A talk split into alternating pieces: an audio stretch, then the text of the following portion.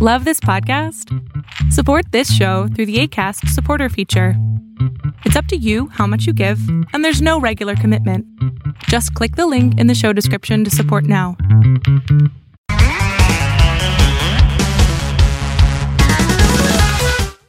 Hola, ¿qué tal? Y bienvenidos a Filocharlando, a este nuevo episodio. El día de hoy me complace en acompañarme el doctor Eduardo González Di Piero.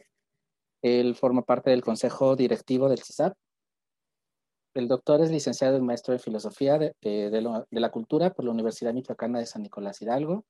Es doctor en Filosofía por la Facultad de Filosofía de la Pontificia Universidad Lateranense de Roma. Su, eh, tesis este, doctoral está enfocado en la antropología fenomenológica de Edith Einstein como fundamento para una filosofía de la historia. bueno, él ha sido profesor investigador titular de, de la Universidad Michoacana de San Nicolás Hidalgo hasta el 98. Fue jefe de la División de Estudios de Posgrado de esta misma universidad hasta el 2017. Fue director de estudios de posgrado también de, de su alma mater hasta el 2011. Es miembro ordinario de la sección mexicana del Círculo Latinoamericano de Fenomenología y, como ya lo dije también, consejero directivo del CISAP. Sus líneas de investigación se centran principalmente en la historia de la filosofía, en la fenomenología de Husserl, de Distain, de Petrovka es también su línea de investigación se abarca a la filosofía hispanoamericana, a la bioética y a la filosofía de la religión. Doctor, este, muchas gracias por esta, aceptar esta invitación. Bienvenido a Filocharlando. No, muchísimas gracias. Al contrario, gracias a ustedes por esta oportunidad de estar aquí en, en eh, Filocharlando. Y bueno, pues aquí estamos, listos. El día de hoy, bueno, nos, hoy nos reúne principalmente, hoy precisamente el día de hoy que sale Filo Charlando, el 15 de abril, inicia en el CISAP un curso súper interesante sobre Edith Einstein, de ahí que, bueno, resalté un poquito su tesis doctoral, pero antes de empezar, eh, como que a explayarnos un poquito en Edith y en todo ello, eh, platíquenos un poco de dónde es, eh, de dónde es originario usted, este, a qué se ha dedicado, cuál es, como que un poquito, quién es Eduardo González. Muchas gracias. Bueno, mi, Yo eh, nací en la, Ciudad de México, uno no puede elegir dónde nacer, entonces, nací en la, Ciudad de México, no lo digo por otra razón, sino por el hecho de que viví ahí solamente hasta los eh, seis años, eh, después de eso viví yo en, en, Italia, que es mi segunda patria, mi madre es italiana, y pues tuve la oportunidad de estudiar allá toda la primaria, una vez que me fui para allá, después regresé a México, entonces he sido más bien cosmopolita, si alguien me preguntara de dónde soy, realmente me siento más michoacano, ¿no? Por los años que llevo aquí en Michoacán, cuando me regresé de Italia, después de que mis padres salieron de la Ciudad de México, eh, pues regresamos a, nos vinimos a Michoacán y bueno, yo estudié en la Universidad Michoacana y bueno, pues tengo pues, prácticamente la mayor parte de mi vida aquí, aunque me, gusta pensar en cierta manera, no sé hasta qué punto, que pues, soy cosmopolita. Yo eh, desarrollé mis estudios, como ya lo mencionaba en la generosa presentación, pues mis estudios de, de, filosofía aquí en la, en la Universidad Michoacana de San Nicolás de Hidalgo. Desde muy pronto me vi yo envuelto un poco en la atracción por la, por la cuestión filosófica, a diferencia de lo que luego ocurre con muchos de, incluso de mis propios colegas que luego le eligen por otras razones. En mi caso se dio relativamente temprana la, la cuestión, pues quizá por el acceso a libros que había en la biblioteca de mi padre, que aunque él no era filósofo, era, era médico, eh, tenía mucho interés por las humanidades y la biblioteca estaba ahí disponible. De tal manera que, pues, como siempre hace uno, con cierta eh, eh, curiosidad eh, intelectual que mínimamente se iba desarrollando, pues sí, veía literatura, novelas, etcétera, pero pues, empieza uno a llamar la atención de repente, recuerdo Platón, ¿no? Por un lado, ¿no? Los diálogos de Platón que me, me parecieron muy interesantes, y un poco de Aristóteles sin entender casi nada, y luego pues Nietzsche, ¿no? Que es de los autores que a veces, por la forma que tiene, atraen, ¿no? Sobre todo en cierto momento de la juventud, ¿no? Eh, pero eso hizo que de alguna manera ese gusano por la filosofía pues eh, me picara y ya eh, sabemos que cuando se da ese piquete pues la cuestión se vuelve casi permanente. Y entonces pues fue que decidí estudiar filosofía y llevé a cabo mis estudios de, filosóficos aquí en, en, Michoacán, tanto la licenciatura como la maestría. Y luego tuve la oportunidad de irme a Italia, a Roma, a estudiar precisamente el pensamiento de Einstein con una de las más importantes especialistas que todavía, por fortuna, vive mi querida maestra Angela Lesbello, que eh, fue la que me dirigió la, la, tesis doctoral. Ese es un poco el periplo rápido, este, el itinerario pues, filosófico, ¿no? un poco biográfico, pero este, eh, filosófico que, que puedo contar en este momento. ¿Y cómo es, este, ya indagando un poquito, cómo es, este, porque es muy raro, es muy complicado siempre lograr que a lo mejor los filósofos, aunque, aunque de origen un teólogo tiene, tiene que estudiar filosofía, tiene que tener esas bases, pero siempre es desde el ámbito, a lo mejor obviamente espiritual, un sacerdote, un seminarista, cosas así. Cuando es alguien de afuera, como que siempre te quedas en el ámbito de la filosofía o, o difícilmente haces esa mezcla de espiritualidad, esa mezcla de religiosidad cómo es que pues fusionas esos dos, elementos y te mantienes en la filosofía, pero siempre viendo desde lo espiritual o desde un ambiente pues, religioso. Sí, es una, sin duda una pregunta interesantísima eh, que tiene diferentes aristas. En, el caso particular, yo, eh, primero voy a hablar del caso particular mío y luego lo que considero respecto de este asunto, si, si se me permite. Eh, el caso particular mío, sí, mi familia, digamos, era de tradición católica, culturalmente hablando, sobre todo mi abuela eh, paterna, paterna. Mi padre se había declarado este, agnóstico desde hace mucho tiempo, ¿no? incluso como ateo desencantado. Pero por el lado de mi madre italiana, pues sí, era una tradición católica muy nominal, no, no, no de una práctica especial. Y bueno, crecimos en un ambiente hasta cierto punto eh, secular, legisado, pero con conocimiento del de, mm, ámbito cristiano, católico, etc. Mi preocupación por la filosofía pues eh, era general más allá de ello, ¿no? sin mayores prejuicios tampoco.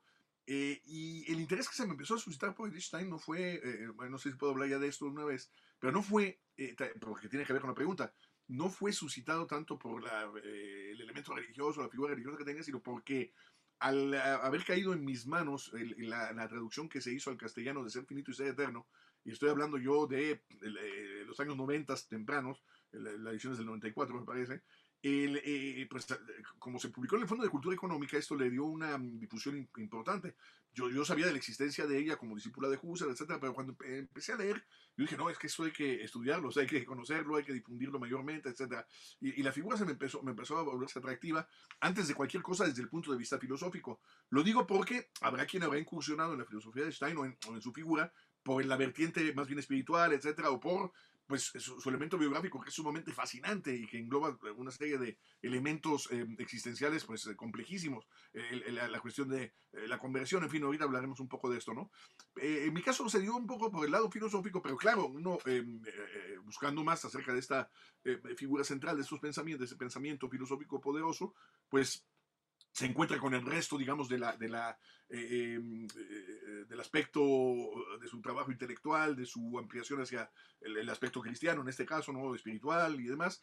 Y bueno, es la manera en que de alguna manera me vinculo mayormente. Ahora, eh, claro, yo pues, eh, desde entonces ya, y sigo sosteniendo, que esta escisión o esta división que de repente se ha hecho, sobre todo en algunos ámbitos o en algunos países o en algunos ambientes, por ejemplo en nuestro país, eh, ha sido motivo de un prejuicio, ¿no? Es decir, el, el, el, dividir el aspecto estrictamente filosófico de un aspecto que podríamos denominar teológico, espiritual, me parece que todo va, va eh, de, de, alguna manera puede eh, eh, armonizarse tranquilamente y más, digamos, a la luz del quehacer de la filosofía contemporánea. Claro, podemos abrevar también de toda una serie de elementos de la tradición que, que darían la razón un poco de esta, de esta afirmación. O sea, no tiene por qué haber esta especie como de división, ¿no?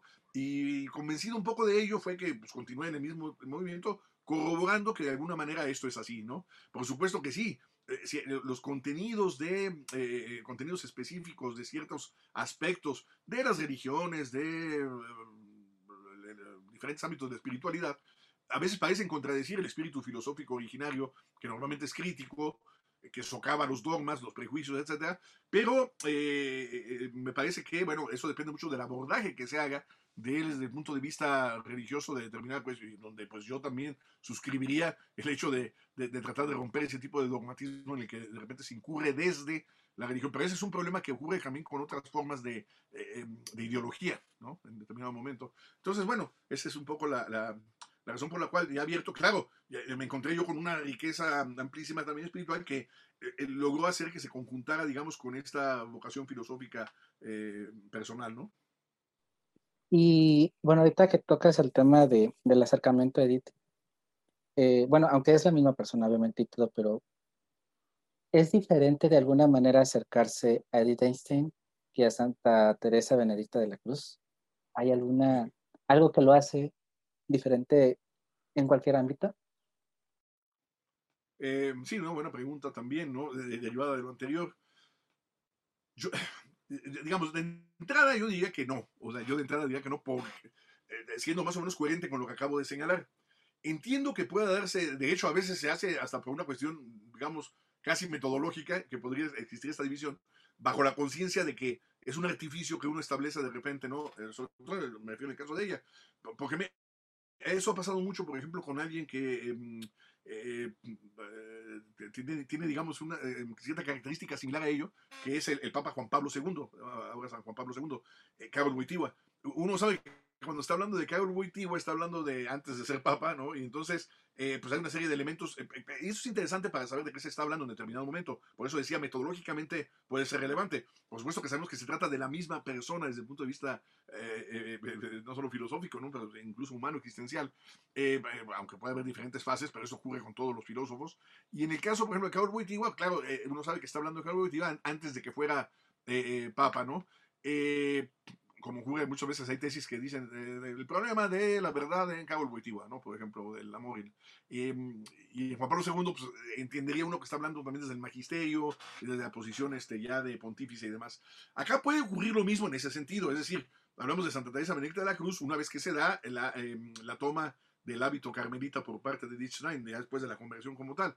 Pero en el caso de ella, la cuestión todavía se diluye más, según yo, porque, claro, eh, nominalmente elige este nombre y sabemos que es santificada bajo esa denominación porque, por parte de la Iglesia Católica, pero yo hablaría de, eh, a pesar de que quizá no todo el mundo estaría de acuerdo con esto que voy a decir, pero yo creo que sí hablo, eh, en, en presencia de una obra que se va ampliando, que se va ampliando, se va enriqueciendo, se va nutriendo cada vez más de elementos eh, eh, tanto teóricos, filosóficos, conceptuales como vitales, de tal manera que es el, la misma intuición originaria eh, se, va, se va ampliando y da lugar a un continuum, a, a una obra, digamos, de, en, en línea de continuidad eh, en donde no se encuentra ningún tipo de, eh, eh, digamos, regresión, arrepentimiento, corrección completa, no, al contrario, simplemente se trata de una ampliación cada vez ulterior, porque, porque no hay ningún momento en donde exista, digamos, una especie como de cuestionamiento respecto de lo que ella había venido trabajando antes de, de, de la conversión, es más, en, la época denominada atea, ¿no? propiamente filosófica de la, de la, era fenomenológica, no hay esto, al contrario, se da cuenta de cómo se puede ir eh, compaginando, ¿no? precisamente con intuiciones ulteriores que ella va teniendo, de tal manera que yo estrictamente diría que que eh, hablar de Edith Stein o hablar de Santa Teresa Benedicta de la Cruz eh, sería lo mismo, ¿no? Yo normalmente me refiero pues, a ella como Edith Stein, ¿no? Eh, e incluso cuando hago referencia a los escritos espirituales que ella escribe bajo la denominación de Teresa Benedicta de la Cruz, ¿no? Como tal. Entonces, eh, en cierto sentido, no sería completamente diferente. A veces uno tiende a establecer esta diferencia, pues señalando eh, quizás cierto, eh, cierto momento biográfico, cierto momento histórico, pero no creo que sea esto lo que marca, el, quizá en otros pensadores pudiera ser mayormente visto eso, ¿no? Uno, puede distinguir ciertos escritos, por ejemplo, San Agustín, ¿no? Antes de la conversión y después sigue siendo Aurelio Agustín, pero ahí la decisión se vuelve mayor, ¿no? Por ejemplo, o en el caso de otros pensadores. En el caso de ella me parece que no, que hay una especie como de ampliación de una intuición originaria que está presidida por la búsqueda de la verdad, que la va conduciendo como de la mano a esa eh, intuición respecto de ah, el, tránsito hacia una filosofía, en este caso cristiana, pero pues, hacia un mundo espiritual más amplio que el que ella entreveía al inicio de su recorrido.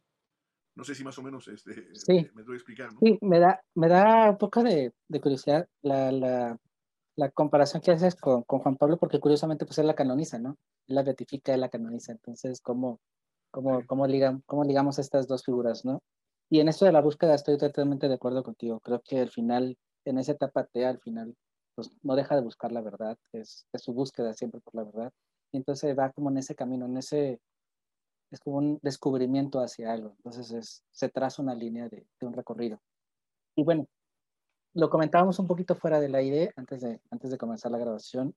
Desafortunadamente, pues no se conoce mucho a ella, no se le conoce fuera del ámbito religioso, fuera del ámbito a lo mejor este, teológico, desde, desde la vertiente filosófica secular, por decirlo de alguna manera, no se sabe tanto ya quién es Edith Sí, eh, sin duda alguna, ¿no? y esto es eh, lamentable, eh, digamos, sí, fuera del ámbito religioso, o, bien en el ámbito religioso se conoce además fundamentalmente por toda esta vertiente, ¿no? de, carácter religioso espiritual y no el aspecto filosófico, pero viceversa. En el ámbito filosófico secular, además de que se conoce poco, lo poco que se conoce es únicamente el aspecto estrictamente filosófico que pudiera ser aportativo y que a veces es sobresimplificado y hasta disminuido como simplemente una mera repetición de Husserl, ¿no? Como es resistente, etcétera, y que por lo tanto, bueno, no, eh, no, es una figura de gran relevancia, no, no, creo que esto, esto sí es algo que es importante puntualizar en aras a la reivindicación, no tanto de la figura porque uno tenga afecto simpatía por ella, sino porque objetivamente, objetivamente estamos en presencia de una eh, pensadora potentísima del siglo XX, es decir, que yo, sin ningún problema, podemos em, emparejar a cualquiera de los pensadores que, que canónicamente sí normalmente se consideran tales, donde nadie se le ocurría cuestionar esto, ¿no? en el caso de Stein me parece que la cuestión ha sido producto de muchas cuestiones. Además, es la acumulación desafortunada de una serie de prejuicios, y no solamente uno o dos, que, que, fueron generando esto, porque en algunos casos se da también con otros pensadores o pensadoras, quizá por un cierto aspecto, en el caso de ellas se acumulan las cuestiones, ¿no? Es decir, se junta eh, la propia condición judaica, pues eso es inevitable, ¿no? Por razones que ya sabemos, y por lo cual han sido discriminados también. Eh, eh, ese elemento, sí, no fue mucho, ese elemento judío, pues evidentemente genera discriminaciones que conocemos perfectamente y que puede, de la que fueron objeto también otros pensadores y pensadoras este, judíos. Pero además, decía yo, esto va aparejado pues a su condición de mujer, a su condición femenina, que evidentemente eh, constituye, pues lo sabemos, un estigma a partir de la, la, la, razón patriarcal, el machismo que sigue imperando en este momento, a pesar de que hay avances interesantes que están incluso ligados a ella, ya, lo mencionaremos, eh, pero em, eh, y a ello todavía viene la acumulación respecto de esto, del tránsito que se da en la conversión hacia el cristianismo de, por parte de ella, y luego todavía pues la toma del hábito carmelita, es decir, del, sí, la toma del, del, hábito carmelita que hace que em, evidentemente, pues eh, afloren los prejuicios de, ah, bueno, se trata de una monja ahí, que, pero eh, esa es una cuestión que eh, ha incidido mucho en la, en parte en el poco conocimiento, en la poca difusión y en la difusión fragmentaria, ¿no? dispersa que hay en determinado momento de su obra. que claro, esto ha venido revirtiéndose, pero no, me parece, no lo suficientemente, ¿no? Evidentemente, pues esto, en los últimos 20 años ha habido unos ciertos avances, hemos tratado de contribuir, digo, hemos varios de los que estamos eh, no solamente en el curso que vamos a mencionar, sino también eh, a nivel eh, mundial en diferentes foros, en diferentes lugares ¿no? del mundo. Ha habido una gran difusión, un intento de alguna manera de tratar de solventar y reparar este tipo de, pues, ahora sí que aberración, ¿no? En ese sentido, me parece que es importante señalarlo. Pero sí es una, es una figura eh, que efectivamente no es eh, conocida lo suficientemente, incluso aunque fuera un conocimiento superficial como ocurre en otras figuras de la cultura, eh, que, le haga justicia, a eso me refiero, ¿no? Entonces, creo que sí sería, es importante continuar precisamente en este, en este recorrido de revaloración de la figura humana y también de la, pensadora, ¿no? Desde luego. Sí, este es desafortunado que, que cuando te acercas a ella lo tienes que hacer muy espiritualmente o muy filosóficamente, pero sesgado, ¿no? Y siempre creo que marca mucho el hecho de que a los 14 años se dice atea, se declara atea, en esa rebeldía a la mejor juvenil, pero creo que al mismo tiempo esto le favorece sin duda, y algo que rescaté en su biografía, eh, que acontece la Primera Guerra Mundial y ella se afilia a, apoyar a lo que es la enfermería va y hace un trabajo con, con las, este, pues, de voluntaria en la Cruz Roja. Y eso le abre algo que, que al regresar, al regresar para terminar su, su, doctorado, hace una tesis doctoral sobre la empatía. ¿Cómo, cómo visualiza la empatía, Edith? O cómo, porque evidentemente influye, ¿no? Evidente, ese teísmo que estaba manejando, esa radicalidad a lo mejor de, de renegar de su, de su, de su raza, de su religión, de su cultura como tal, viene la guerra, se une a la Cruz Roja y llega y remata diciendo y hablando sobre la empatía. En uno de los primeros trabajos sobre la empatía y en un trabajo de una mujer sobre la empatía. Así es. Eh, bueno, sí, claro, aquí encontramos nosotros eh, eh, este primer momento, este primer núcleo, ¿no? que de alguna manera pues, habla justamente, eso sí, de una figura sí compleja, eso sí, compleja, ¿no? Eh, eh, que, que, tiene que ver, ahorita se mencionaba esto, ¿no? Sí, efectivamente, la, la, su, su, tesis de doctorado sobre la empatía está, mm, eh, es producto de la propia dirección de Husserl. Eh, como sabemos, ella es asistente de, Husserl durante mucho tiempo, una vez que lo, lo conoce en, en, la Universidad de eh, pues continúa trabajando con ella y es la única de los discípulos iniciales primeros de, de, Stein que lo sigue hasta Friburgo tratando de pues, ordenar, sistematizar el trabajo tan eh, eh, caótico, desordenado, amplio, amplísimo que tenía su maestro Husserl y demás, pero al mismo tiempo pensando ella, ¿no? Paralelamente, a partir de las intuiciones husserlianas, y desarrollando su propia filosofía.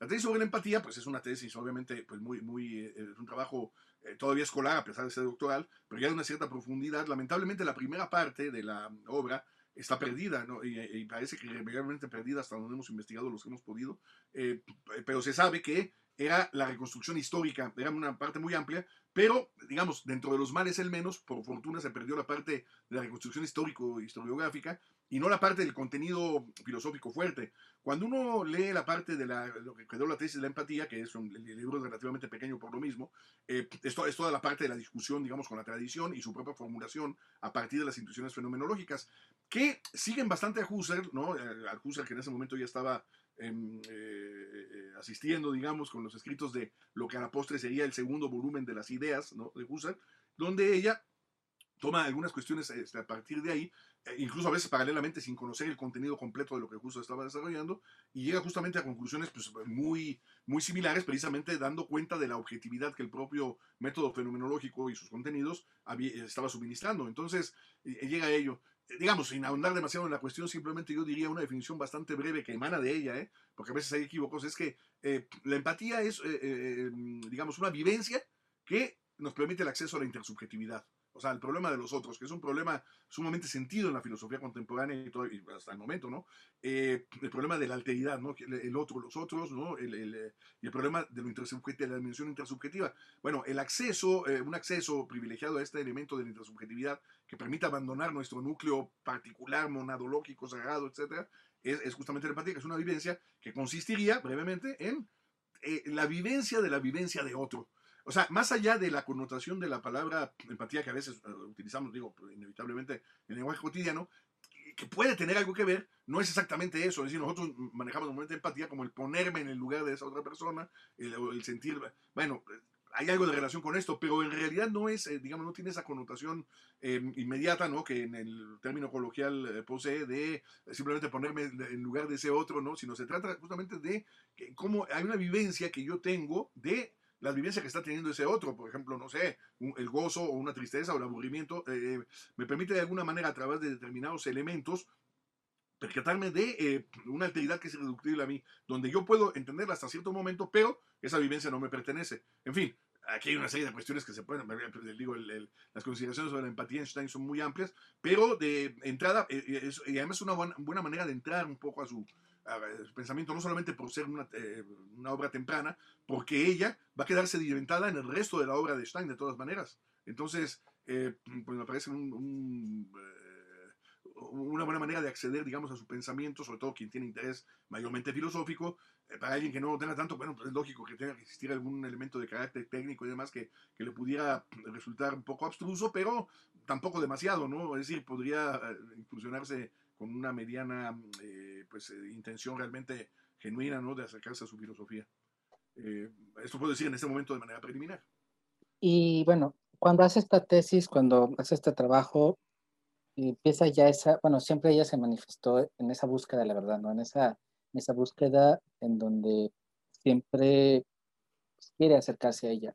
Es cuando empieza a tener esos roces con la fenomenología y es como cómo se acerca ahí este es este, pues, un, un, un, pues, un, conocedor de toda la fenomenología de Edith. ¿Cómo, ¿Cómo es ese acercamiento de ella a esta, a esta verdad, a esta búsqueda que inevitablemente pues, la lleva a ese acercamiento, ya ahora sí desde un plano espiritual, pues a ese encuentro con, con ese Dios personal dentro del cristianismo? Así es. Eh, bueno, claro, es, muy problemático. El, eh, y de hecho, es un proceso largo, uh, utilizo yo el término incluso eh, doloroso en sentido amplio, ¿no? De, de, de, cuando existe esta búsqueda en los seres humanos, ¿no? realmente de, por eh, comprender el sentido eh, de la propia existencia, la existencia misma como tal, en clave filosófica, pues implica ello. En el caso de ella no es la excepción, es decir, hay una, es un camino muy, muy largo. Algunas cuestiones que tenía intuidas, eh, eh, yo digo que lo podemos tipificar de la siguiente manera, un poco abreviando. Es decir, eh, el, el punto de partida es el inevitable núcleo judío, que como sabemos a nivel religioso está ligado a una cuestión de carácter étnico, a diferencia de lo que ocurre con otras religiones. Es decir, acá el judaísmo no es algo en lo que yo me pueda convertir, eh, por lo menos de inicio, eh, sino es un, fenómeno de pertenencia y de pertenencia de carácter étnico, lo cual excluye a priori, de alguna manera, pues la, posibilidad de ello a, otros seres humanos. Eh, aunado a ello, ella se da cuenta de cómo el, eh, el, judaísmo era una familia asimilada en general, pero la madre, la madre de Stein, el padre muere muy tempranamente, ella queda huérfana de padre, pero la madre sí es observante de la sinagoga, pero se da cuenta de cómo, de, de, de, del judaísmo, pues, si va a la sinagoga los sábados, Stein siempre que podía la acompañaba a la sinagoga, ¿no? Aún ella ya no teniendo convicciones eh, verdaderamente religiosas, se sentía perteneciente a, eso, a su propio pueblo, comprendía los contenidos de su propia religión, pero justamente en esta comprensión se daba cuenta de cómo el manejo que se daba eh, ocurre también después también con otras religiones, pero en el caso judaico era muy fuerte, una expresión que casi se limitaba a lo ritual, sin una comprensión real de lo que se estaba haciendo, ¿no? de, cuál era la esencia de, este, eh, sí, de esta religión en este caso. Y esto es algo que ella la pone en crisis y que de alguna manera decide pues, eh, irse alejando prácticamente de lo que es, en sentido fuerte, ¿no? la creencia en el judaísmo como religión y la lleva, digamos, a esta especie de agnosticismo desencantado, que es un tránsito, porque de todas maneras, esta preocupación espiritual se le mantiene larvada, se le mantiene subyacente, ¿no? En, ese, en este periplo. Y, y, claro, su incursión, o sea, ¿en qué momento se empieza a dar esto? Pues empieza, eh, a veces el ámbito, quisieran utilizar la, la categoría puramente mm, religiosa, pero a veces es inevitable. Eh, a veces resulta un misterio la forma en que esto se, se llega a dar, ¿no? Es decir, el momento pero la, la, búsqueda de la verdad está presente en cualquiera que tenga esta, esta eh, inquietud de carácter filosófico, que era el caso de ella. Entonces, buscando esta eh, cuestión ¿no? de, la, de, de, cuál es el sentido, lo verdadero ¿no? de la existencia humana, pues esto lo lleva a la filosofía, por eso va a estudiar con Husserl, etcétera, con otros más, y se da cuenta en su ámbito, y eso es algo que luego, otra vez, sobre todo en, en, en nuestros países se, se, ignora a veces esto, ¿no? Como, pues claro, ella a la de incursionar, digamos, en ese ámbito ya universitario, sobre todo cuando llega a Gotinga, siguiendo a Husserl, es una de las últimas que llega a esta universidad, eh, se percata de que el ambiente que, que, que, rodea a la universidad misma, a Husserl, el ambiente intelectual, por mucho que a veces se quiera escindir y dividir la parte académica de la parte personal, religiosa, etcétera, en realidad pues estaba imbuida de todas maneras de expresiones, en ese caso de ella, expresiones del cristianismo, predominantemente cristianismo eh, de, pues, luterano, ¿no? Es decir, del, del llamado protestantismo, eh, sí, evangélico y demás, que, que, que eh, eh, pues, en muchos casos se, se, trataba de judíos que se habían convertido, eh, muchos otros eran judíos que no practicaban prácticamente el judaísmo por esta cuestión de la asimilación que había. Ella misma se sentía pues una alemana, prusiana, había nacido en, en Breslau, y se sentía pues una pues, ciudadana alemana, ¿no? donde lo, lo judío no, no, influía demasiado. Pero ella empieza a tener un acercamiento con el cristianismo, pero lo interesante es que su acercamiento con el cristianismo es un acercamiento, eh, eh, por, eh, sobre todo primero, primero por la vertiente justamente luterana, ¿no? protestante. El, el, el, que se haya producido el cambio hacia el, ese, esa intuición, hacia el aspecto, digamos, del catolicismo, porque así fue, bueno, obviamente en las biografías a veces pues se sobresimplifican las cosas, eh, responde, respondería, digamos, entre comillas, a, la lectura de la autobiografía de Santa Teresa de Ávila, a la que ella tuvo acceso eh, pues, en una de las vacaciones que transcurría con su grandísima amiga Conrad Martius, eh, esposa de, de, Theodor Conrad, otro de los filósofos del grupo inicial de los filósofos, que también eran protestantes, ¿no? Que también eran, este, pero eh, tenían en la biblioteca la, la, autobiografía de Santa Teresa y la anécdota dice, más, más o menos con cierto fundamento, que ella exclama al día siguiente, ¿no? De la, de la lectura que lee de, una sola noche, todo de corrido, dice ella, esta es la verdad. Esta es la verdad, o sea, le, le, llama la atención la intuición eh, de Santa Teresa. Claro, esto le genera de alguna manera la aproximación hacia eh, querer saber más acerca de la espiritualidad eh, católica, en particular carmelita, ¿no? Y evidentemente esto la va llevando. Pero esto viene mucho, de mucho antes, es decir, ya la relación con los propios compañeros que tenía, la, el, el, ámbito cultural, el aspecto mmm, tan fuerte que tiene que ver con el advenimiento de la Primera Guerra Mundial y sus tragedias y demás, pues la, acerca de una manera muy particular, digamos, al, eh, al, mundo cristiano, donde por lo menos ella atisba en un determinado momento esa distinción, sobre todo en la voluntad ecuménica, ¿no? de englobar a más personas, no nada más a un grupo étnico, y entre otras cosas, ¿no? y claro, la enunciación, por lo menos en teórica, al principio, pero ella dice que puede ser vivenciada, pues justamente de hermandad, ¿no? Entre los seres humanos y demás, ¿no? Eh, cuando veía eh, eh, esto traducido, cuando sí lo veía traducido en la práctica que realizaban algunos de sus condiscípulos, sobre todo más cercanos, pues esto lo va llamando cada vez mayormente a una convicción personal de maduración de esta, que después será su conversión, ¿no? Pero claro, el proceso es muy complejo, ¿no? Sí. Y ahorita que, que hablas de esta de, de todo este proceso de asimilación, hay una frase de ella que, me gusta, es, estamos en el mundo para servir a la humanidad. Se liga, este, bueno, evidentemente el servicio es, es, es, un efecto del amor, pero ese amor con, con mayúscula, no este amor, ese amor de, de ser, de esta persona, de ser que, de ese Dios personal. Y en ese acercamiento, en esa, todo ese advenimiento de la guerra, todo ese descubrimiento que hace del servicio, cómo lo empieza a compaginar un poco con el entendido filosófico todavía ya en su labor filosófica, igual antes de entrar a, pues al, al convento, antes de entrar en este, en este, proceso ya espiritual propiamente dicho, sí. cómo, cómo el servicio lo liga a, a, la filosofía o a su filosofía. Sí. Antes que nada, habría que decir que eh, efectivamente esta afirmación, esta frase que eh, evocaste justamente para esta pregunta al inicio, eh, eh, eh, conjunta los dos aspectos, el filosófico y el espiritual, que ya se le había abierto. ¿Por qué digo esto? Porque esa frase es una especie como de modificación, mutatis mutandis, de una intuición suministrada por Husserl. su maestro Husserl dice que el filósofo está llamado a ser funcionario de la humanidad. ¿No? Hay que ser funcionario de la humanidad. Claro, es decir, em, hay una serie de contenidos ahí que podemos desarrollar, pero digamos, en sentido inmediato, intuitivo, uno entiende esto precisamente como servir a los demás, ¿no? Los seres humanos. Y claro, y entrevé que esto no está para nada, digamos, peleado con, al contrario, con el cometido, por lo menos de origen no cristiano, de servir a los demás. Y sí, claro, efectivamente ahí puede eh, haber una serie de elementos que sean distintos en uno y en otro, ¿no? En el ámbito más filosófico que, que eh, humano, pero eh, este elemento del amor subyacente, un amor en sentido amplio, pues preside, ¿no? De alguna manera esta intención de servicio a los otros, ¿no? Y demás. Ahora, dicho esto, Efectivamente, traducido en sentido concreto respecto de su eh, eh, ejercicio, eh, esto se ve desde muy, desde muy pronto, ¿no? Ella, em, obviamente, la intención, que uno podría entenderla porque cualquiera que se dirija a la filosofía tiene prácticamente ese horizonte de posibilidad, ¿no? El de la enseñanza, es decir, la transmisión, la docencia, em, por supuesto, investigar y demás, ¿no? continuar en ese talante, pero ella, claro, tiene toda esa intención de ah, obtener la, la habilitación, como tenía que ser en Alemania después de haberse eh, titulado en, a nivel del doctorado tiene que tener la habilitación para poder enseñar en la universidad. Pero sabemos perfectamente bien que el problema es que la universidad alemana eh, pues eh, proscribía ya también la,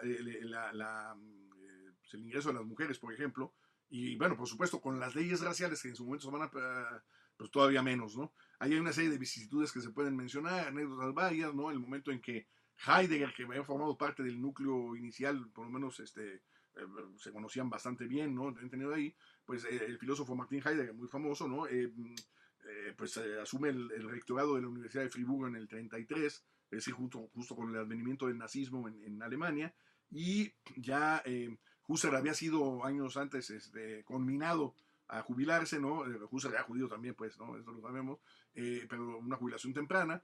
Entonces, la, la, la búsqueda de, encontrar una posición universitaria en Stein es prácticamente una labor casi imposible. Trata de buscarlo en el propio Husserl, que no tenía incidencia en, mayor. Eh, en el caso Heidegger era imposible recibir una ayuda eh, de esa naturaleza. Por lo tanto, eh, se, ve marginada la enseñanza universitaria, lo cual, digamos, por supuesto que le incomoda, le, resulta doloroso, pero em, no, no, la amedrenta, al contrario, ¿no? Continúa ella en el desarrollo de lo que considera que es importante y eh, justamente en este talante de lo que acabamos, de, que fue lo que abrió la pregunta, de, de abrirse a los demás, eh, pues claro, eh, enseña en institutos de educación superior, ¿no? En, Instituto Pedagógico em, y, y, también en, el, en, otras, este, ahorita se me el nombre de la institución, otra, pero bueno, tanto en Speyer como en, Münster, ella se dedica a la enseñanza, a veces a grupos constituidos exclusivamente por mujeres, pero claro, aportando todo ese conocimiento, ¿no? conocimiento, claro, en sentido teórico y, todo ese testimonio, finalmente es la palabra que, que podemos encontrar, eh, ponerlo en juego y transmitírselo a sus discípulos y discípulas, ¿no? Que tenía, dando conferencias y demás. Entonces, eh, esta vocación de servicio es muy temprana y esa vocación de servicio después se va, de todas maneras, a transfigurar, pero a continuar, pues, ya en, la vida monástica, digamos, o, más de, momento, pero eh, no, no, la, es decir, siempre está, está bastante presente, ¿no? En ella. Incluso en, la, etapa anterior, muy juvenil, en donde podría ella a veces se queja de esto, de hablar de un cierto egoísmo suyo y demás, me parece que, eh, siendo la más, pequeña de la familia, ¿no? Eh, el acudir a su madre era una cuestión más allá de una mera obligación eh, conceptual, sino una obligación que ella asumía como propia y de mm, gran testimonio de alguna manera de vocación de servicio. Me parece que esto lo tiene ella también, claro, cada vez más desarrollado, un poco diferenciado, explicitado, pero lo tiene desde un principio, ¿no? y es algo que vale la pena destacar y que a veces no se menciona mucho, ¿no? Incluso ya en el momento último de la fase de su vida, ¿no? Pues hacia, el, em, eh, pues hacia su muerte, ¿no? Eh, esta trágica eh, muerte en Auschwitz, ella muestra, da, signos precisamente de una colaboración hacia los demás que se encontraban en una situación como la de ella, pues inigualable, ¿no? Sí, y algo que me llama, mucho la atención de ella es siempre el amor, ¿no? Lo tiene como una vertiente muy importante y esto le desencadena todo lo demás y algo que en su reflexión dice que es esta la capacidad de amar que tiene el hombre, esta capacidad que ella en su vertiente judía, en su vertiente atea, en, su vertiente de acercamiento espiritual descubre, ¿no? Esa, esa, esa capacidad del hombre de amar, de ser empático, de, de su servicio, es una seña de que el hombre es algo más, que es algo que no se puede quedar como que aquí algo mundano, sino que sí tiene que trascender. ¿Cómo, ¿Cómo es ese entretejido de este descubrimiento, de este porque incluso, bueno, esto se puede entender tanto desde un plano religioso vinculado a, a este Dios amor, a este Dios paterno, a este Dios filial, pero también desde un lado incluso este filosófico cual, ¿no? Es la capacidad innata del ser humano al servicio, al amor, pues te hace esta alma, esta trascendencia que, buscamos todos como, como especie. ¿Cómo, ¿Cómo se compagina, cómo lo vamos uniendo con, con el, en esta, en esta parte del amor que es algo que ella tiene muy, muy muy presente, igual que vincula siempre con, con la Trinidad, con esa, ese reflejo del amor. Claro, lo que pasa es que, sí, sí, eh, lo, que pasa es que en ella se da una intuición muy poderosa, muy fuerte, y también desde un inicio prácticamente, bueno, eh, sobre todo desde un inicio en el momento de la conversión de manera muy plena, ¿no? Es decir, eh, de que justamente esta vivencia del amor como tal, en sentido concreto, de, de, entrada misma, es em, es común, ¿no? Digamos, vamos a decirlo así, es común a la filosofía y a lo espiritual, eh, o, no filosófico, digamos, o teológico, como se quiera llamar. Primero, es, es, un, eh, es, una expresión profundamente humana, independientemente de la cultura a la que se pertenezca, religión a la que se profese, etcétera, ¿no? Es decir, eh, al margen de la definición específica de lo que podría ser amor. Claro, su, su aproximación a lecturas que no había tenido en su momento en la formación fenomenológica, por múltiples razones, ¿no? Eh, le permite todavía la constatación mayor, pero no, por eso decía, no tanto el cambio de opinión, sino la constatación mayor de ampliar, como dice mi maestra Alex Velo, ¿no? de ampliar en, círculos concéntricos cada vez más esta misma noción de amor que, que ya ella de alguna manera tenía, sí, efectivamente, como bien dices. Eh, eh, presente ahí, y que la va ampliando y la va, em, va viendo cómo se va comprobando y extendiendo esta intuición eh, al ámbito que es el ámbito propiamente, digamos, religioso, pero que no es, digamos, su ámbito operativo exclusivo, sino que esto se puede dar incluso desde, mm, eh, y lo dicen algunos de los escritos espirituales ella, ¿no? Desde una condición completamente eh, no creyente, atea, aparentemente alejada de la espiritualidad, esto puede ejercerse, ¿no? y se trata del mismo tipo de amor, pues, o sea, no, no estamos hablando nosotros de dos dimensiones distintas. Hay rasgos peculiares que pudieran parecer diferenciarlo, pero digamos, en el núcleo, tenemos nosotros justamente esta actitud ante la vida que está presidida justamente por em, lo que podemos denominar el amor, en el sentido que creo que lo estamos entendiendo, ¿no? Eh, eh, eh, en este aspecto, sobre todo desde un punto de vista más amplio. Y repito, lecturas de ella van dando cuenta del asunto, ¿no?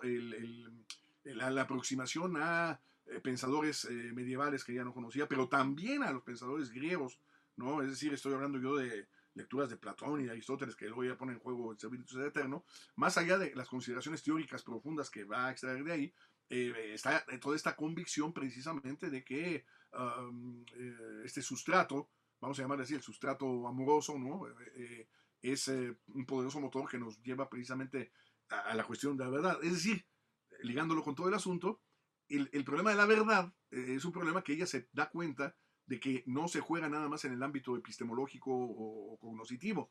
No dice que no lo pueda hacer, pero en ese sentido, porque muchos hablan del tomismo de Stein, por supuesto hay mucho de ello, eh, pero Stein se beneficia de una serie de autores de, que, no importando de dónde provengan, de quién se trata, etc., si le ayudan a, dilucidar, a discernir aquello que ella quiere descubrir en ese momento, los toma y, y ya. O sea, hay una frase que ella repite, que me gusta mucho en la carta a los tesalonicenses, ¿no? De Pablo, que dice, eh, examinadlo todo y quedaos con lo bueno.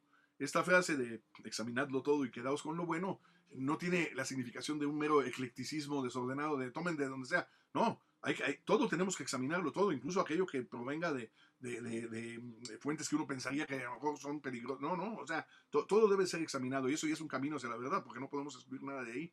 Pero, eh, claro, yo me quedo con aquello que claro, eso lo tengo que hacer yo, ¿no? Eh, en este caso ella, quedarme con aquello que considero que aporta a lo que yo estoy entendiendo, intuyendo, independientemente de quién venga. De tal manera que, ¿por qué digo esto? Porque toda esta noción del amor también, ¿no? Fortalecido eh, en aras a la cuestión de la verdad, pues es muy agustiniano, es muy de San Agustín. Es decir, hay una, eh, un privilegio del elemento interior, del elemento interior de la verdad que habita el ser humano, como dice San Agustín, en Edith Stein, muy fuerte, más allá de la noción de verdad en sentido de adecuación cognoscitiva, ¿no? que puede tener ese grado, pero que ella ve eh, eh, como parcial, y que la verdad en un sentido más amplio es la verdad eh, representada por la propia idea de Dios que ya me habita, dice ella, lo único que hice fue, como San Agustín, ¿no? descubrir aquello que, que aquello que yo estaba buscando, lo estaba buscando porque ya lo, ya lo, ya, lo, ya lo tenía en ese horizonte. Y de ahí viene una celebérrima frase de ella que dice, quien busca la verdad, busca a Dios, lo sepa o no, ¿no? sea consciente de ello o no.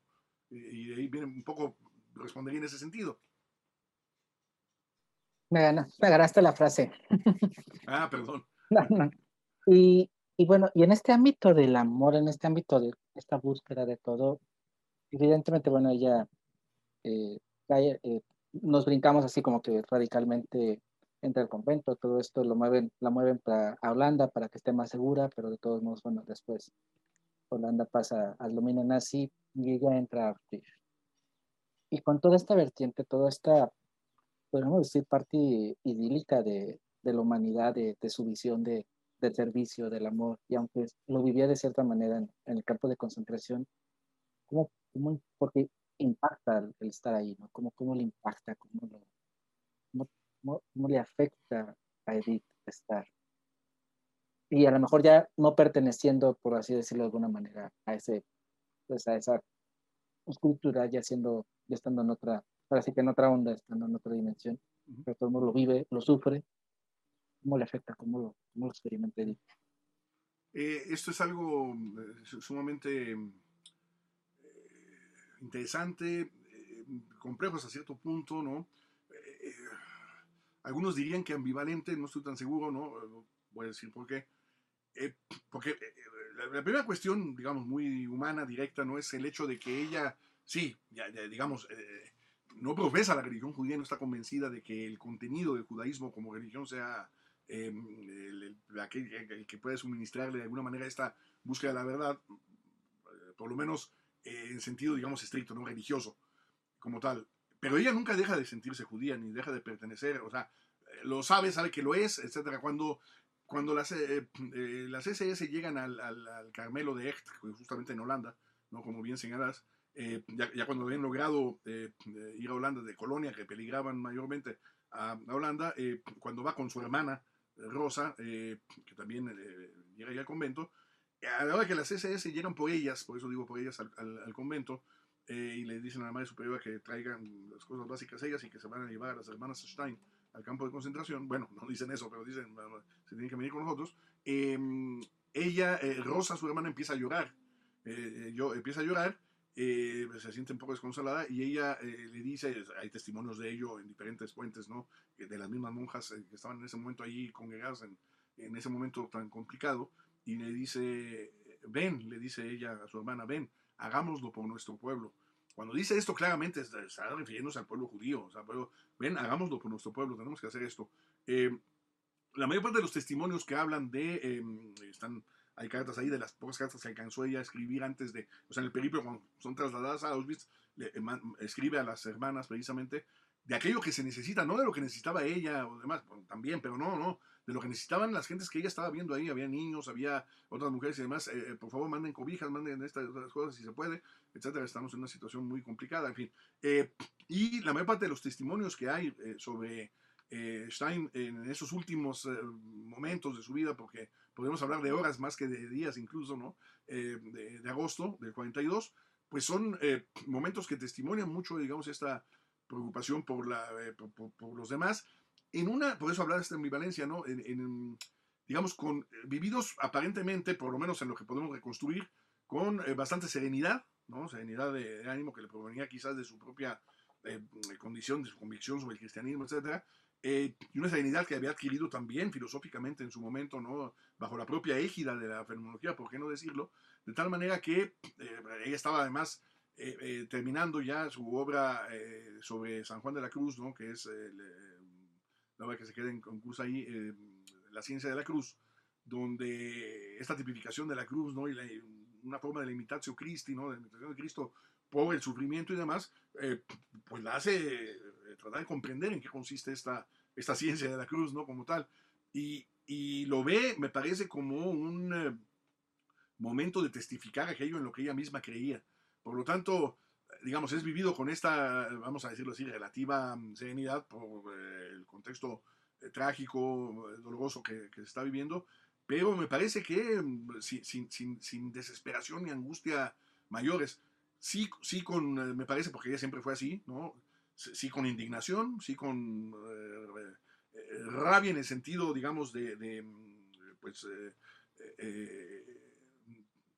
de resistencia respecto de un statu quo que no tendría por qué haber sido, eh, eh, por las admoniciones que ella misma había realizado en su momento en el intento, eh, en la carta que le escribe al Papa, ¿no? a Pío XI, para pues, dar cuenta del asunto. es humana, evidentemente tiene toda esta nación, pero me parece que hay una, repito, estamos reconstruyendo, sí estamos siendo especulativos, pero también al mismo tiempo con fundamento, ¿no? ¿Por qué decimos esto? De una vivencia en bastante serenidad de un acontecimiento que sin duda alguna es de, proporciones este, pues solo imaginables quizás viviéndolas, ¿no? Pero em, pues un poco podría decir esto en este momento, ¿no? Respecto de lo que me estás este, preguntando, Miguel Ángel.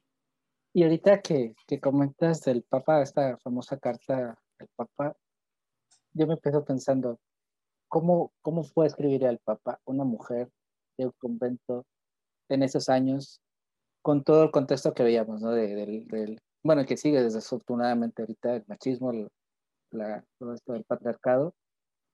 No me lo imagino en esos años. ¿Qué fue? ¿Cómo, cómo, cómo se atrevió a hacerlo? ¿Cómo entra ahí esa vertiente de, de ella? Porque podría ser hasta la fase rebelde en el buen sentido de voy a escribirle al, porque es escribirle al Papa, no es escribirle al superior o a la superiora. Sí, sí. Exacto. Claro, es que esto le proviene de una dimensión, digo, eh, hay quien eh, tiene mayor competencia eh, sobre esto que yo, pero también me he tratado de aproximar a su, digamos, a, una lectura, mm, no sé si el término feminista aquí sea correcto, una lectura femenina, ¿no? De, de, o sea, del, porque, porque en realidad su, su, mm, su, condición de mujer es asumida, vivida por ella, digamos, este, de manera muy clara y, pues, tiene todos esos textos acerca la mujer, eh, dando cuenta y denunciando, digamos, estos, em, eh, toda la problemática cultural, que en el caso de ella, bueno, que se daba en su momento histórico y en su época y en su país. Pero justamente esta rebeldía que podemos hablar es algo que la va a caracterizar también y va a continuar. Eh, claro, hay momentos históricos en donde esto se ve de una manera muy fuerte, claro. Em, sí, es voluntaria en la Cruz Roja, dijimos y demás, ¿no? Pero también al mismo tiempo, algo que muchas veces se soslaya también y no se comenta demasiado, es cómo, Stein se, se mm, compromete eh, políticamente, sí, bueno, por su país, porque ella quería, pues, no, o sea, que lo que era Prusia, ella se siente eh, alemana, prusiana, y por eso colabora en la, en la, Primera Guerra en ese sentido, y, claro, se siente pues, tradicional evidentemente por lo que el régimen nazi considera respecto de lo que debe ser lo nacional, ¿no? El, famoso nacionalismo eh, exacerbado, ¿no? Que, que, conduce a lo que sabemos. Y en el caso de ella, pues el, em, la cuestión, eh, repito, es, es, muy, muy, muy fuerte. ¿Por qué? Porque ella además había luchado por la, la cuestión, por ejemplo, del, del, sufragio femenino en Alemania. De hecho, el, el, que se vaya a lograr responde muchísimo en el activismo que tuvieron estas mujeres, entre ellos de manera muy clara ella. O sea, a veces no se maneja esto. Eh, incluso después de la conversión al catolicismo, ella sigue perteneciendo al Partido Socialdemócrata Alemán, eh, que tenía un poco esta eh, talante, digamos, de, vamos a llamarle así en clave actual, de progresismo y demás, pero en realidad era esta reivindicación, digamos, de los derechos, entre otras cosas, por el sufragismo, ¿no? O sea, la cuestión del, voto femenino y demás, que ella encabeza de una manera muy preclara, ¿no? Más allá de cualquier tipo de consideración claro, ayudada por eh, su eh, condición filosófica y en ese momento también ya por esa condición espiritual de convencimiento de una igualdad en la diferencia, como dirían también ciertas vertientes del feminismo no cristiano, no católico, pero una igualdad eh, en la diferencia de varones y mujeres, ¿no?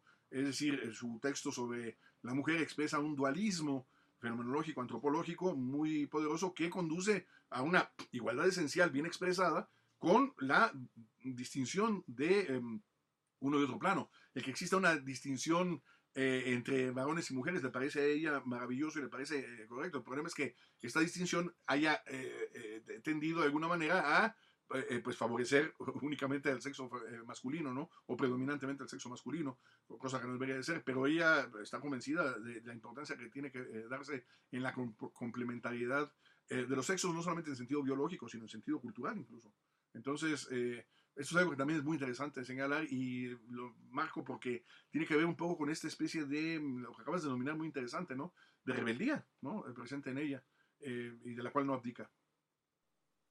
Y bueno, ahorita que estábamos en esta parte femenina, feminista de, Edith, hay, algo que, que parece curioso, me parece curioso. Estamos ahorita muy, muy acostumbrados o, o, se, o se está como que la moda de que cuando es algo de la mujer, el hombre no tiene que opinar en las cosas feministas, en toda esta vertiente, ¿no? Que, que está como que si es algo femenino, es netamente la mujer.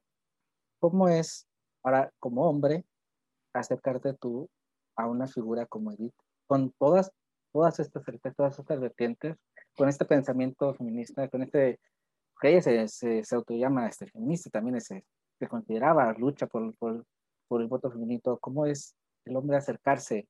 Porque siempre es la mujer a lo mejor las que se acercan a, a los grandes pensadores, a, a, las grandes personalidades de la historia, pero para tú voltear la tortilla y es, como hombre te acercas a una mujer con todas estas vertientes como es para ti y para cualquier eh, otro experto en, en, el área, ¿no? Como...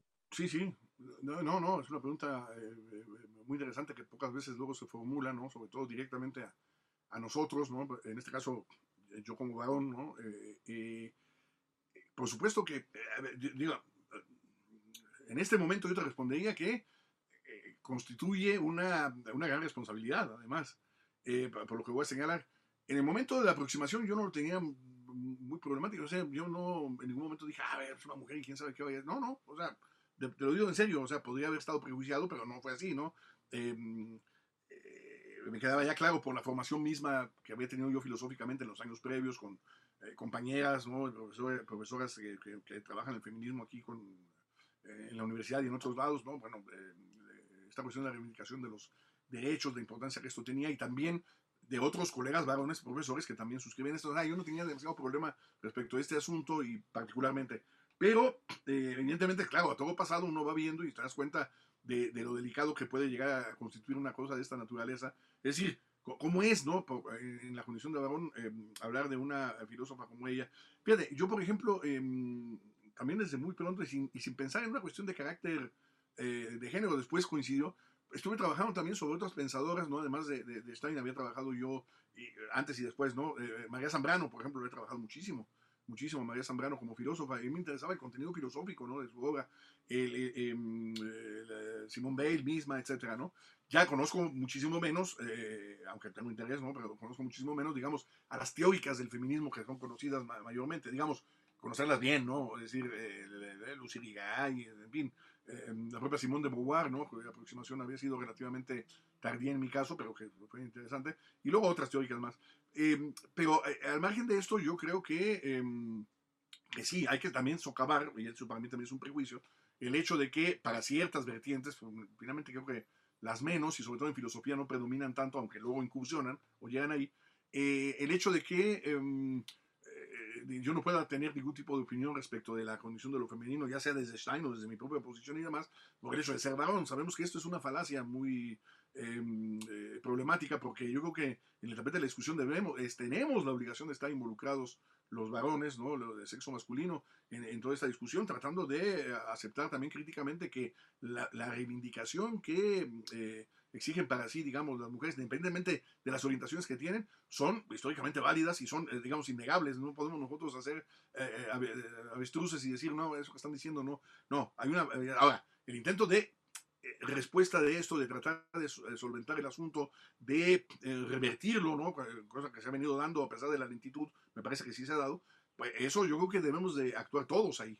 O sea, es una, Em, es una tarea de la filosofía, ¿no? Y en este caso de la filosofía contemporánea, quizá mayormente, debió ser siempre una tarea de la filosofía, pero en este caso es una tarea que debemos absolver los filósofos y filósofas, o las filósofas y filósofos, como quieran, no importa. Pero em, es importantísimo de, de absolver. Y, por supuesto, cuando uno se aproxima a pensadores y pensadoras, como Stein, por ejemplo, en el caso de las mujeres, como en el caso de Stein, que no tiene, digamos, como preocupación inicial esto, pero sí lo hace, lo logra, pues eh, uno ve el ejemplo, ¿no? Abierto eh, de esta eh, posibilidad eh, de hacerlo. No es gratuito que en el siglo XX hayan emergido mayormente, eh, y parte del XXI, pues lo que llamamos del XXI, hayan emergido mayormente las mujeres filósofas, digamos, con protagonismo. No es que antes no las hubiera, pues, por supuesto que había mujeres que pensaban y con mayor amplitud que los hombres, pero ya lo vimos con Stein, ¿no? En, las obras más famosas, digamos, que fueron publicadas en el Jahrbuch de Fenomenología, que decía Husserl, eran eh, las de Max Scheller, las de Heidegger, etcétera, ya las de Stein, eso después se supo, pero eh, en realidad se publicaron el mismo tipo de talante y demás, y hay obras que no les merecen en nada, al contrario, ¿no? las superan eh, muchísimo. Ahora, históricamente esto se ha dado, pues lo sabemos por el propio, la propia lógica patriarcal, pues ocultó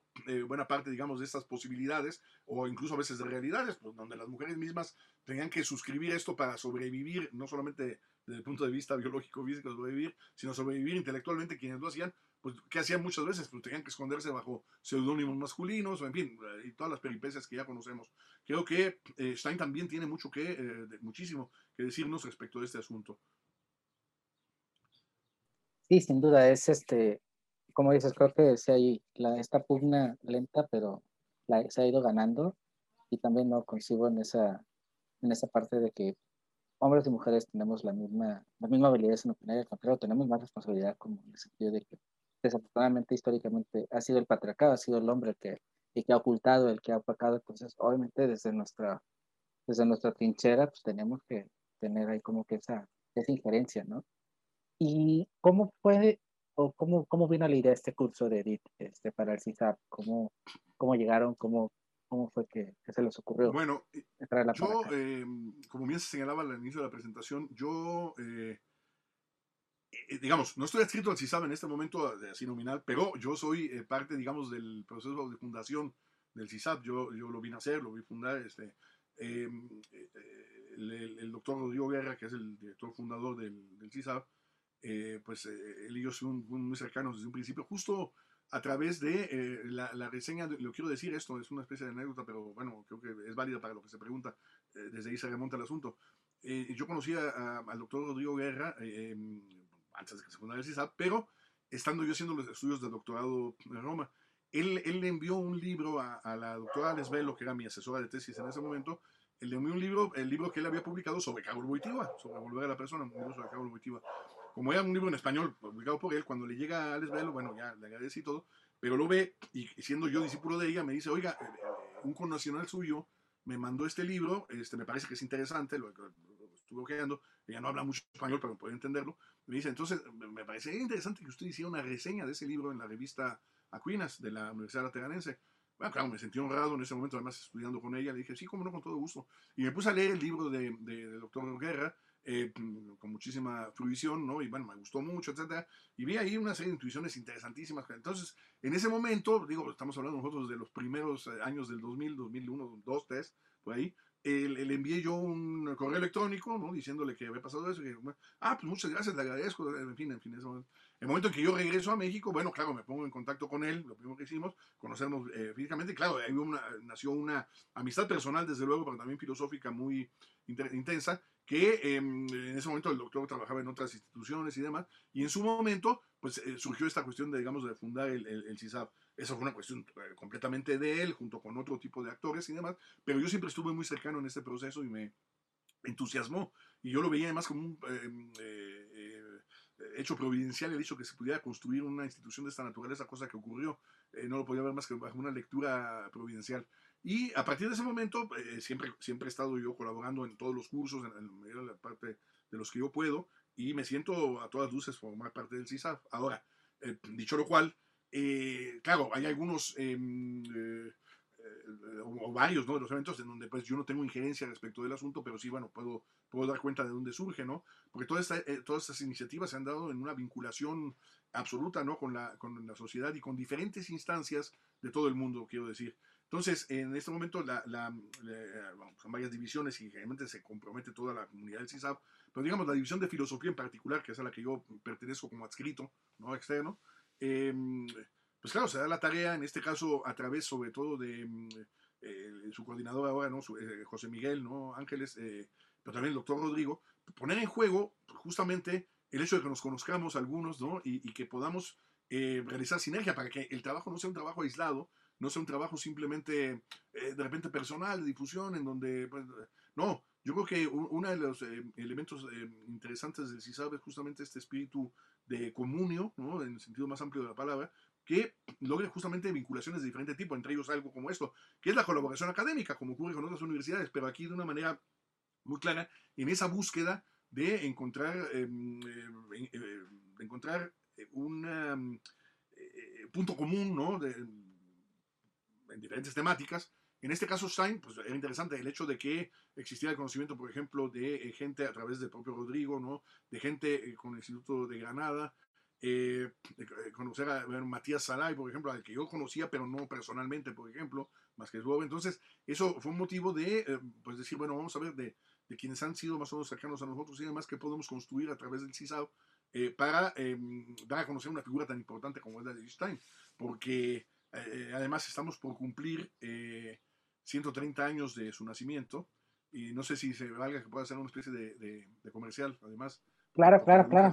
Además del curso que está por abrirse ya, bueno, que ya va a empezar ¿no? mañana, eh, em, eh, hay, hay, un evento que es importante que pertenece al um, JASPES. El JASPES es el International Association uh, for um, Studies of Philosophy of Einstein. El, ¿sí? Que es el, se le conoce informalmente como Edith Stein Circle. Eh, el Círculo Stein, en donde, bueno, yo eh, hace muchos años que también yo soy miembro y otros eh, y demás, eh, cada dos años realiza su conferencia bianual y este año recayó, hace dos años fue en Colonia y ahí se eligió que fuera México la siguiente sede, un poco por participación de quienes estamos involucrados ahí. gracias a ello, yo, bueno, justamente con el CISAP, pero no solo el CISAP, estamos el CISAP, la Universidad de Michoacán de San Nicolás de Hidalgo, la Universidad Autónoma de San Luis Potosí y la eh, Universidad Popular Autónoma del Estado de Puebla, esas cuatro instituciones que acabo de nombrar, eh, vamos a organizar este, eh, esta conferencia bianual, en este caso centrada en el pensamiento de Stein, pero digamos tomando como el, tema principal el, legado de Stein a los 130 años de su, de su nacimiento. Y, bueno, va a estar la convocatoria, la convocatoria ya está abierta, hay hasta, mm, eh, ahorita no recuerdo la fecha exacta, había hasta el 30 de abril para meter ponencia, pero bueno, está, eh, está abierta y, eh, digamos, no sabemos qué va a pasar con la pandemia, estamos pensando que lo más seguro es que vaya a ser un evento virtual, aunque a lo mejor podría ser presencial en un pequeño, por ejemplo, Querétaro, Morelia, ¿no? En fin, em, se podría hacer los que estamos acá, un evento virtual y em, pues vale la pena pues mencionarlo, difundirlo, porque también es una participación interesante del CISAP vinculándose con universidades no solamente privadas, sino públicas, como es el caso de la mía y la de San Luis Potosí. Este, sí, y ahorita que comentas esto del aniversario y todo, tengo dos este, preguntas que van un poquito ligadas al curso, y es tanto, ¿por qué es importante estudiar Edith hoy en 2021?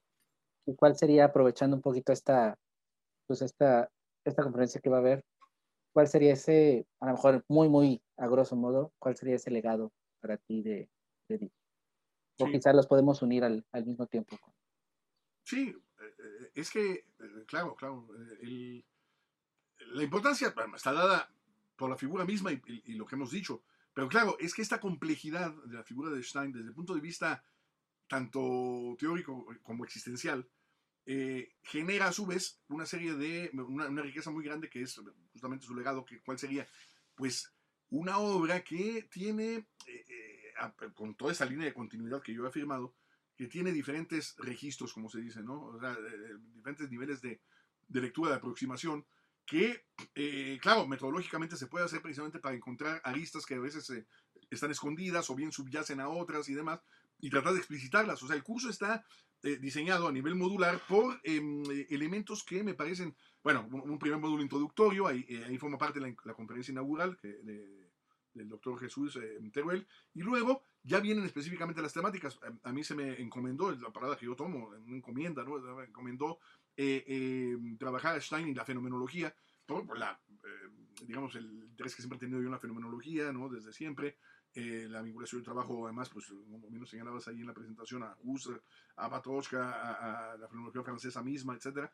Entonces, eh, cómo se vincula con la fenomenología y que, no solamente históricamente, sino eh, de los elementos fenomenológicos que aporta, como lo señalabas respecto a la empatía y otras mm, cosas más, ¿no? su antropología filosófica y demás, desde el punto de vista fenomenológico, cómo se aporta. Pero luego está el otro registro, el registro eh, de, de, su encuentro con la filosofía clásica, en este caso, pero preponderantemente el tomismo, y ahí tenemos nosotros la presencia de, Matías Salay, que va a hablar sobre Stein y el tomismo, que es un tema que a veces se sobresimplifica simplemente diciendo que, que Stein trata de conjuntar a la fenomenología con Santo Tomás y que lo hace bien, pero no, no se dice bien dónde, por qué, cómo. Y claro, esto le da una vigencia, una frescura interesantísima a la lectura de un pensador como Santo Tomás que a veces es muy maltratado. Y yo creo que aquí no va a ser el caso, al contrario, bajo el crisol, bajo la óptica de Stein, eh, ayudados precisamente por el profesor Salai, eh, creo que va a generar una eh, interesante reconsideración precisamente de una filosofía eh, tomista revitalizada y no anquilosada en una especie de pieza de museo. Por ejemplo, eh, desde luego el, el, el, el registro eh, que tiene que ver con el feminismo, ya hemos hablado, ¿no? la, la, la presencia de la doctora que va a, a, a, presentarnos esto, la doctora Feli, es sumamente, sumamente rico. A su vez ahí, cada tema, bueno, tendría también una serie de aristas, pero em, ya la enunciación misma de Stein y el feminismo, o sea, en qué sentido se juega, hay que verlo ahí. Hay una serie de consideraciones ahí riquísimas que también nos van a dar este registro ¿no? del, del, feminismo. Y después, claro, el, doctor Guerra, por ejemplo, va a abordar la cuestión de, eh, también poco explorada, ¿eh? a pesar de lo que uno pensaría, poco explorada, que sería la teología de la vida espiritual.